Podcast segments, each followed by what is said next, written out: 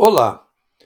A comissão especial montada para analisar a PEC dos precatórios aprovou na noite desta quinta-feira o parecer do relator e deu solução para o problema do financiamento do programa Auxílio Brasil do governo Bolsonaro, que substituirá o Bolsa Família petista e pagará 400 reais mensais para 17 milhões de famílias brasileiras.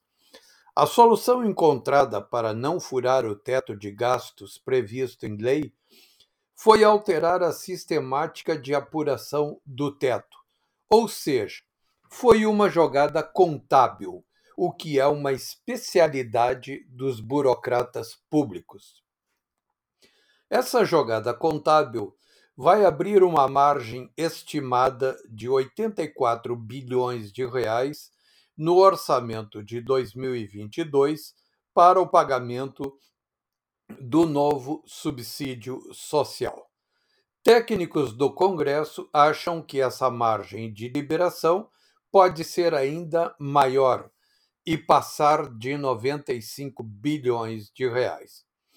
Agora, a PEC deve ir a plenário, onde precisa de 308 votos entre os 513 deputados federais em dois turnos para ser aprovada.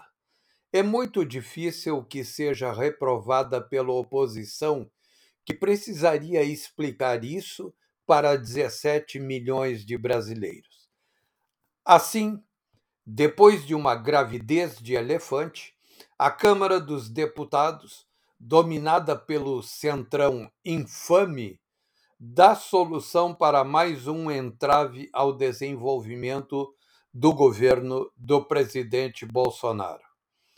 Por causa desse assunto, quatro burocratas públicos em cargos de alta importância no Tesouro Nacional e no Ministério da Economia pediram demissão de seus postos nesta quinta-feira.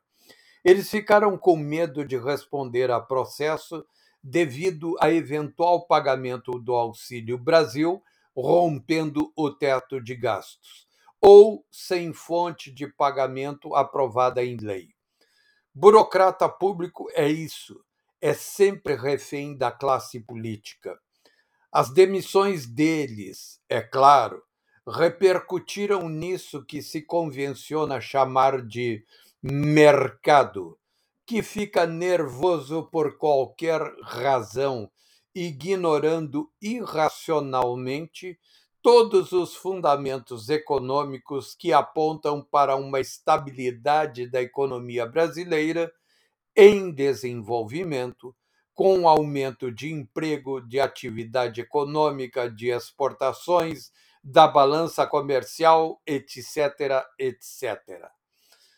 Mas o Congresso Nacional continua a bloquear as reformas propostas pelo governo Bolsonaro. Os congressistas extorsionistas não votam nada, ou quase nada. Por conta disso, até agora, o governo não conseguiu privatizar sequer uma estatal. E o primeiro grande objetivo do governo era privatizar, tirar o peso do Estado do ombro dos brasileiros. O Brasil, por causa do Congresso e do Supremo, avança a passo de bicho da preguiça. É uma pena. Até mais.